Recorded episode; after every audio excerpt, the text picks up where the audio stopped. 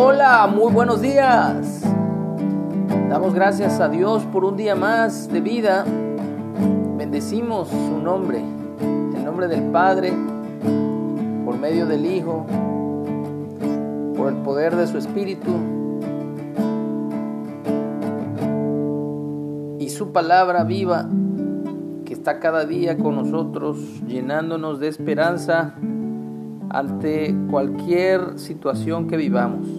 Damos gracias a Dios porque sabemos que aunque estamos en invierno y, es normal que las enfermedades respiratorias, gripas, etcétera, proliferen, damos gracias a Dios porque nos mantiene eh, sanos. Para todos los que estén padeciendo el bicho, peste 19, que tengan problemas para respirar, eh, ya está comprobado, ya está comprobado, por experiencia propia se los digo también, que si tienen problemas para respirar, tomen un poco de alcohol en spray y lo literalmente eh, huelan, lo pongan en su mano y lo estén oliendo, oliendo, oliendo y eso inflama un poco sus pulmones y hace que el bicho 19 se muera. Ya está comprobado. Así que ahí está un tip para un tip de sobrevivencia. Pero bueno, vamos a la lectura de Eclesiastés. Vamos a la segunda parte del capítulo 1. Dice la experiencia del predicador. Así que todo lo que les comento acerca del alcohol si le pueden poner romero también es muy bueno o eucalipto. Háganlo, háganlo.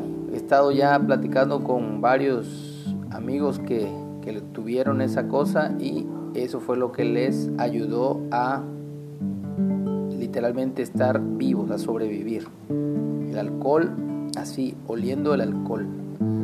Si es en atomizador, en spray, mucho mejor. Muy bien, dice así, yo el predicador Fui rey sobre Israel en Jerusalén y di mi corazón a inquirir y a buscar con sabiduría sobre todo lo que se hace debajo del cielo. Este penoso trabajo dio Dios a los hijos de los hombres para que se ocupen en él. Miré todas las obras que se hacen debajo del sol, y aquí todo ello es vanidad y aflicción de espíritu, o todo es pasajero y aflicción de espíritu. Lo torcido no se puede enderezar, y lo incompleto no puede contarse. Hablé yo en mi corazón diciendo, He aquí yo me, engrandes, yo me he engrandecido y he crecido en sabiduría sobre todos los que fueron antes de mí en Jerusalén. Y mi corazón ha percibido mucha sabiduría y ciencia y dediqué mi corazón a conocer la sabiduría y también a entender las locuras y los desvaríos. Conocí que aún en esto hay aflicción de espíritu, porque en la mucha sabiduría hay mucha molestia, y quien añade ciencia, añade dolor. Podemos analizar esto un poquito de que a veces la gente más erudita son los menos o son los más incomprendidos, los más aislados. Solo por poner un ejemplo, un gran científico, Nicolás Tesla, hasta hace algunos años había pasado desapercibido, cuando fue el, el mayor inventor del mundo como lo conocemos hoy día, investiga sobre él y sí, hubo mucho dolor en todo lo que él logró conocer y querer dar a conocer al mundo y no se lo permitieron. Muy bien, vamos a cantarle a Dios. Y hay una canción que dice, yo te busco.